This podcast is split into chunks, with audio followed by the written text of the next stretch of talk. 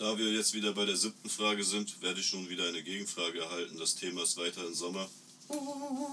Tada! Die Gegenfrage wird von Herrn Professor Dr. Stahl vorgetragen.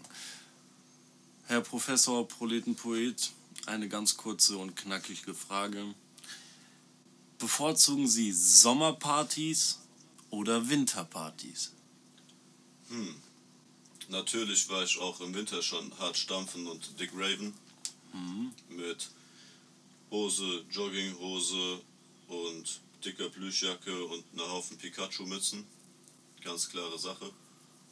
Allerdings bevorzuge ich doch die klassische Sommerparty, Open Air, viel, viel nackige Haut von Und, allen. und wenn dann im Schön, wenn alle Bunker Menschen nackig sind. Ich bin ein großer Freund des FKKs. Und beim Abriss-Ski ist schon ganz geil. So eine nackte unter einer Winterjacke.